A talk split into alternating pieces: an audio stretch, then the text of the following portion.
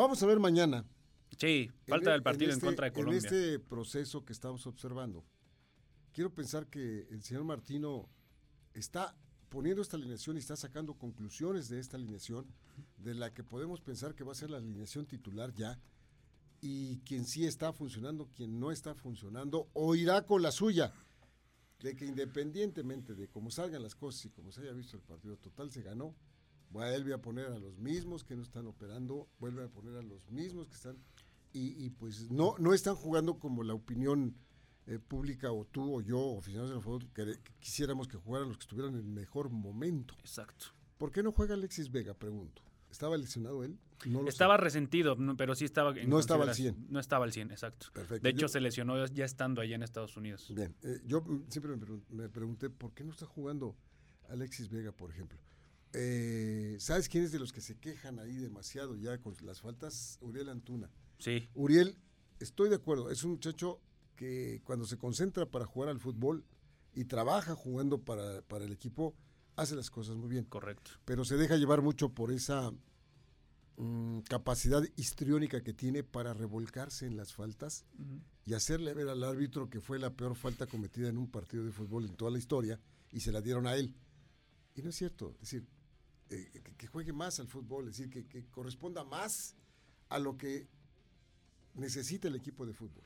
Correcto. Que jueguen más al fútbol. Y si nos vamos a lo individual, si nos vamos rápidamente y hablando de bote pronto, un Henry Martin que pues a duras penas está ahí rompiéndola con América, sí mete gol, pero yo creo que pudiera llevar más. Tiene, um, tiene mejor volumen de juego con sí, América exacto, que con la selección. Correctísimo, ¿eh? totalmente de acuerdo.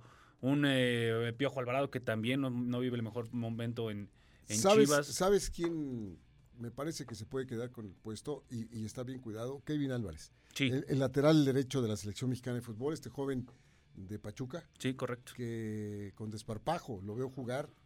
No está. Tiene mucha supuesto, calidad. Le, le falta, le, sí, tiene muchísima calidad, y le, pero le falta, le falta uh -huh. más, más roce internacional, le falta más partidos de estos, le falta enfrentar a, a, a, gente así como va a enfrentar contra a Colombia, gente rápida, fuerte, gente que te, te plancha el cuerpo, que te deja sentir que es un partido internacional y le falta ese tipo de cosas. En cuanto las empiece a aprender, me parece que la capacidad y el buen talento que tiene Álvarez va, va a tener ahí. Y Miel Juelas, está lastimado Jorge Sánchez, el otro uh -huh. lateral, pero los dos me parece que a quien pongan ahí podemos estar tranquilos. Es decir, aquí hay tres posiciones ya. César Montes en la central ¿Sí? es el, el, indiscutible. El portero, sabemos bien que va a ser Guillermo Ochoa, la lateral derecha de, de la selección mexicana de fútbol. Platicábamos el pasado viernes. Héctor Moreno lo hizo bien. Excelente, de cierta forma. Héctor Moreno lo hizo bien, jugando la central por ese lado. Todavía tiene ese liderazgo que lo caracteriza, ¿eh? Sí. Por el otro lado, este, juega este muchacho Jesús Gallardo, uh -huh. eh, que yo lo he dicho y no tengo por qué decir de otra manera. No me gusta Jesús Gallardo en el lateral izquierdo de la selección mexicana de fútbol. No me gusta, no, no es un muchacho que para mí, para mí tenga el nivel de ser un seleccionado uh -huh. nacional, pero tiene toda la confianza de Gerardo Martino y bueno, el que manda el señor Martino. Y si dice que Jesús Gallardo es exclusiva el capitán, pues lo va a hacer y, y con toda mi opinión, nada más que la estoy manifestando, ¿no? Así como usted que me está escuchando, digo, pues, a mí sí me gusta. Yo creo que Edson Álvarez también es un, otro de los inamovibles. Sí, ¿eh? sí, estoy de acuerdo. Eh, por ahí en las laterales mucho se habló en su momento de Mozo, pero ya ahorita tampoco en Chivas se, se ve una gran calidad de la no, que mostró no, no, en Pumas. este, Entonces, bajó, bajó nivel, también las, las, laterales que por ahí dicen que Alexis Vega es uno de los que tendrá que ser sacrificado en el tema de su posición para poder trabajar alguna de las bandas, pues las bandas sí es algo que está preocupando dentro Jugaron de Luis Chávez por un lado y Carlos uh -huh. Rodríguez por el otro. Correcto. Eh, eh, teniendo como, como émbolo en la mitad a Edson Álvarez. Uh -huh. Le falta a Luis Chávez, le faltó, uh -huh. le faltó eh, tomar más la pelota, hacerse sentir en la media cancha, igual que Carlitos Rodríguez, que se esfuerza, tiene buen fútbol, pero tampoco está luciendo. ¿Sabes que el otro que siento que sí va a estar en plenitud y llegando al Mundial y ya teniendo también ese tipo de roces internacionales? Luis Romo, nada más que estaba lesionado, se resintió también el jugador de, de Rayados, ex de Gallos Blancos, por cierto, canterano del conjunto queretano. Tiene mucha calidad y es uno de los favoritos también para el Tata Martino. ¿eh? Uh -huh. Sí, muestra gran, el fútbol que, ha mostrado en ciertas formas y que lo ha sabido desarrollar Víctor Manuel Ucetich, por cierto, ese también podría ser uno de los minamovibles. Mañana juegan contra Colombia. 9 de la noche. A las 9 de la noche. Eh, Colombia no está clasificada para el Mundial, no. como tampoco está clasificado para el Mundial Perú. Y sin embargo son equipos sudamericanos de, de buen talante, es sí. decir, eh, equipos que, que, te sirven pues para jugar un buen partido de fútbol. En, en CONCACAF, Perú pues se iría de como gordo en tobogán, ¿eh? yo creo que tiene mucha calidad Perú y solamente porque pues, te enfrentas a los grandes literalmente de Sudamérica es por la cual por lo cual no logra ir al mundial, pero tiene mucha calidad. Bueno, y además hay que recordar que Perú llegó hasta la última parte de las eliminatorias mundialistas porque se fue a jugar contra Australia. Correcto. Y perdió por un gol. Exacto. un gol fue la diferencia de que estuviera o no estuviera Perú en, la Copa del Mundo. Este, y, bueno, y ahora dirigidos por Reynoso. Por Juan Reynoso, quien fuera técnico. Debutó, por cierto. Campeón con la máquina celeste de Cruz Debutó perdiendo contra el equipo, contra el equipo mexicano. Eh, bueno, ahí está la selección mexicana de fútbol y su victoria. Por cierto, el gol de Chucky, qué oportuno fue. Sí. Terminándose el partido, un tiro de esquina, un cabezazo que prolongó el balón. El, Chucky muy vivo, buscando siempre el espacio por detrás de todo el amontonamiento, de toda la pelotera que estaba ahí en medio, él buscó el espacio por detrás, cuando el balón salió un poquito levantado, le ganó en el movimiento al defensor peruano y, e incrustó el balón ahí pegadito al, poste para la victoria mexicana. La, eh, el fútbol mexicano, la Liga MX, regresa ya en su totalidad este fin de semana por primera vez en todo el campeonato, todos los equipos tienen el mismo número de partidos. Sí, estaba bien campechano este torneo que jugabas un fin de semana la jornada 6, a mitad de semana jugabas la 16 y la que seguía ya entrabas al torneo. Íbamos de, de, como de, 1, 2, 3 vuela, 1, 2, 3 baja, como serpientes escaleras.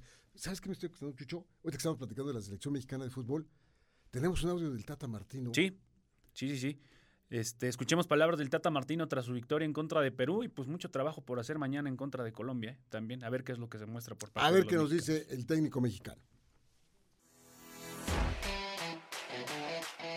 Todas las líneas, este, no hay un lugar específico. Eh, sí, lo que entendemos es que hemos hecho una primer media hora este, eh, que nos ilusiona mucho, eh, a lo mejor no lo, no lo pudimos sostener más tiempo, teníamos enfrente un rival este, que entiendo yo tranquilamente pudo haber sido un rival mundialista. Así que este, sí, buscaremos seguir mejorando, pero ya dentro de una dinámica que es mucho más positiva porque probablemente en el último año este tipo de partidos este, lo hubiésemos terminado perdiendo. De el eh, entrenador Gerardo Martino. Bueno, este, de los rivales de México que jugaron el fin de semana, por cierto, Argentina le ganó a Honduras. 3 por 0. Eh, Arabia Saudita empató. Correcto. Y Polonia perdió con Países Bajos. No, perdió con Países Bajos a mitad de semana y el antier, perdón, sí antier, eh, Polonia logra la victoria 1 0 en contra de Gales. ¿De quién? De Gales. País de Gales. ¿No estás llenando tú el álbum de las estampitas? Sí, ahí la llevo, ahí la llevo. Yo también. ¿Sí? Yo también. ¿Cómo vas? Muy bien. Hay que hacer cambio, mm, Digamos que, que, llevo dos tercios de mis estampitas pegadas. Ya llevo, ahí voy. ¿Sí? sí ayer, ayer domingo fue una revolución en, los intercambios. Yo llevaré un, ¿qué será? Un 60% también. Yo también, yo estoy, estoy avanzando un poquito. es buena la inversión, ¿eh? Ah, no, eso, mejor intercambio, o sea, como ayer, ayer teníamos tela de dónde escoger de las, yo, esta y esta y esta, está padre el asunto, pero bueno. Estábamos en que la, Liga MX este, ya se va a jugar con todos los equipos teniendo ya 16 partidos. Y ahora el fin de semana, bueno, pues este, van a decidir las cosas para saber quiénes son los que alcanzan repechaje. Lo que sí es que arriba, la parte de arriba, Chucho, hay tres equipos que ya aseguraron descansar en la primera semana, que son América, Monterrey y Pachuca. Tienen 35, 34 y 31 puntos y con ello no los alcanzan y los quita eh, Santos, que es el que le sigue. Sí, pero, pero digamos que, si Santos gana, se, le aleja demasiado ya a Tigres y, se mete ahí en todo, este, ese asunto, ¿no? Santos tiene 30 puntos, uno menos que el equipo de Pachuca, y son los cuatro que van a descansar: América, Monterrey, Pachuca, Santos.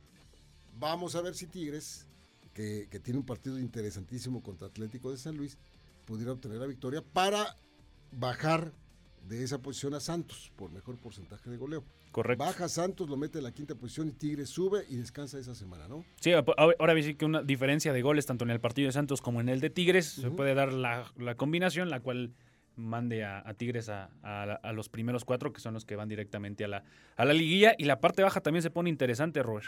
La derrota del pasado viernes de los Pumas de la Universidad frente al Puebla. Adiós. Despide al equipo de la máxima casa de estudios. Los deja con 14 puntos, sin alcanzar repechaje. Y me parece que el puesto de Lilini, de Andrés Lilini, el técnico, está seriamente cuestionado y podría ser uno de los movimientos que se dieran en, en esta campaña sui generis que está por terminar, en donde por primera vez en muchos años, después de la fecha 8 o 9, no corren a tres o cuatro técnicos en un solo trancazo. Nada más, el único que salió fue ese muchacho Diego Aguirre, el eh, entrenador de Cruz Azul. Correcto. Este, y nada más. Y para de contar.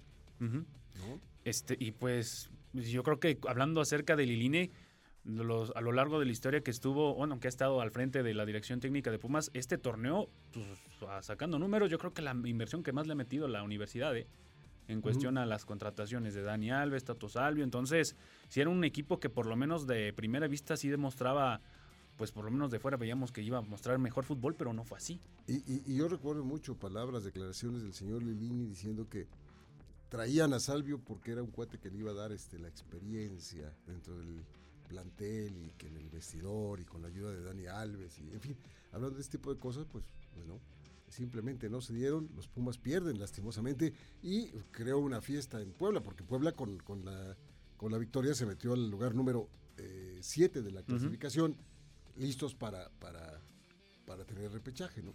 Sí, los que ya tienen repechaje por lo menos asegurado son Tigres, Toluca, Puebla, Chivas y León. Hay Cruz Azul también, ya sacando mi, si Pitágoras no me falla, sí tiene 21 puntos, ya prácticamente sí, ya está del otro lado prácticamente Azul. Están en las posiciones 11 y 12 jugándose ahí la vida Necaxa y Atlético de San Luis, porque Necaxa tiene 19, Atlético de San Luis 18.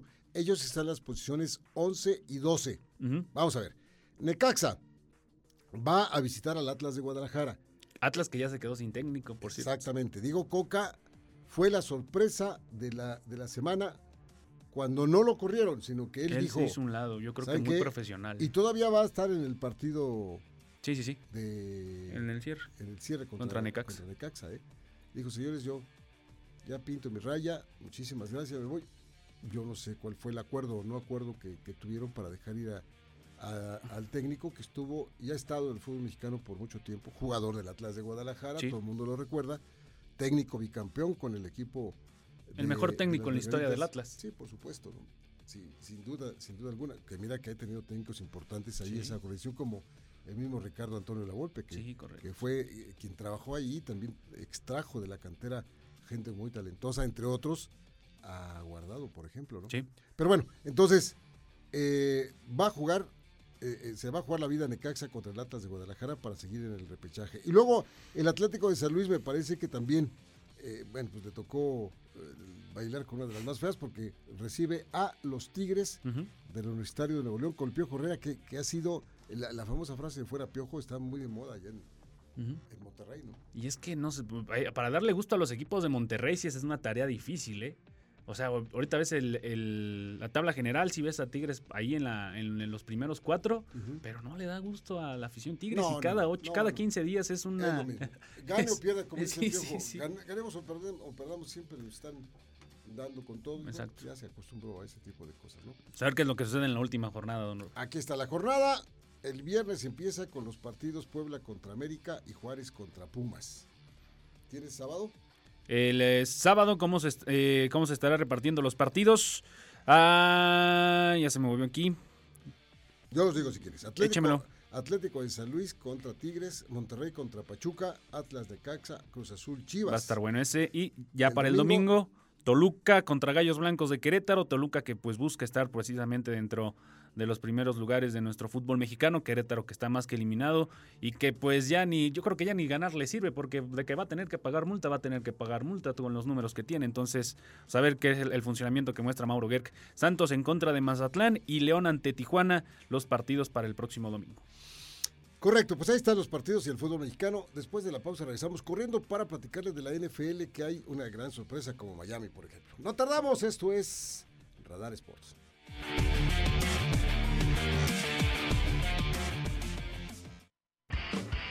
el deporte se escucha y se ve. Radar 107.5 FM y Canal 71 Radar TV, la tele de Querétaro. En un momento regresamos. La actualidad del deporte mundial, nacional y local en Radar Sports 107.5 FM y Radar TV, Canal 71, la tele de Querétaro. Regresamos.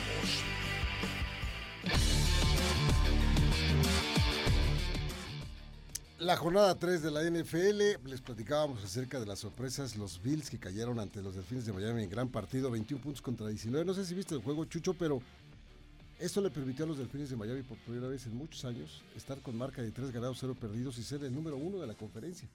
Miami que ha tenido altibajos graves, importantes.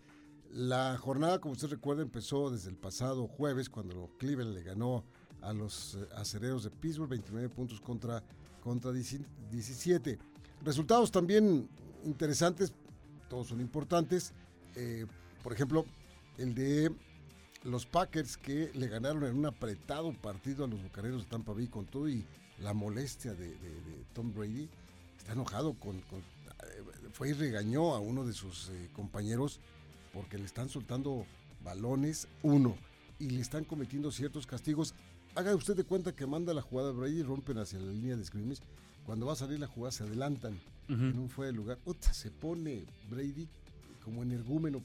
Y, y bueno, él es el líder es falta de concentración y, pierden yardas y la situación se pone más difícil y le está costando trabajo pues a, Tom Brady emparejarse como le dieron las gracias al señor Bruce Arians que era el técnico el entrenador en jefe de, Tampa Bay pues cambiaron las cosas y, no encuentra bien eh, la situación eh, Tom Brady. Perdieron 14-12 en casa contra un equipo de los empacadores que justo hizo para ganar el partido y, se, vieron, se, vieron, bien. Aaron Rodgers y compañía, qué, qué, calidad se vio, ¿no? sí, sí, sí, eh, hablando acerca de los dos corebacks, por, una parte el mejor de toda la historia, el, el señor Tom Brady, por otro, otro que a, mi parecer y a lo largo de la historia lo he dicho, el, destino no le ha hecho justicia. A mí se me parece también uno de los grandes corebacks que ha tenido, ha existido en la NFL, Aaron Rodgers, pero pues con el Cruz Azul se queda a veces ahí en el caminito, entonces a ver qué es lo que sucede, pero sí grandes corebacks los que vivieron este partido, aunque se lo llevó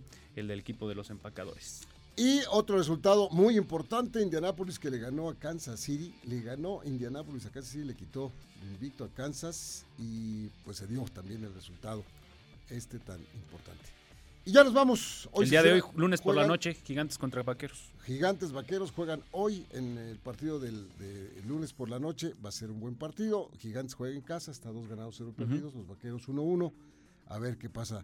Y, les voy a platicar muy rápido esto. usted que va a correr el maratón el próximo domingo o medio maratón, un eh, atleta keniata, Eliud Kipchoge, estableció, rompió su propia marca en el maratón de Berlín la corrió el maratón, los 42 kilómetros, 195 metros, los corrió en dos horas, un minuto, nueve segundos.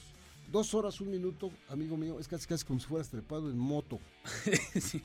Yo cuando corrí el medio maratón me tardé dos horas 49 minutos, imagínate. Pues mira, yo con terminarlo me voy a sentir feliz. Que por cierto, ya que tocaste el tema del maratón, una fiesta el próximo domingo.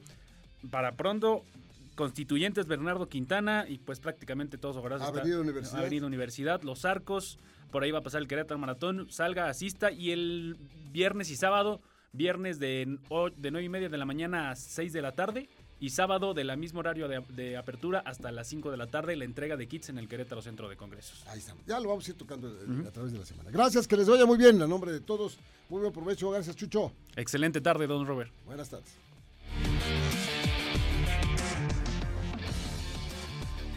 Radar 107.5 presentó Radar Sports. Has escuchado lo más relevante de la actualidad deportiva, porque el deporte es más que un estilo de vida. Roberto Sosa y Víctor Monroy te esperan en la próxima emisión por Radar 107.5 FM y Radar TV, Canal 71, la tele de Querétaro. Con Radar Sports, forma parte del juego.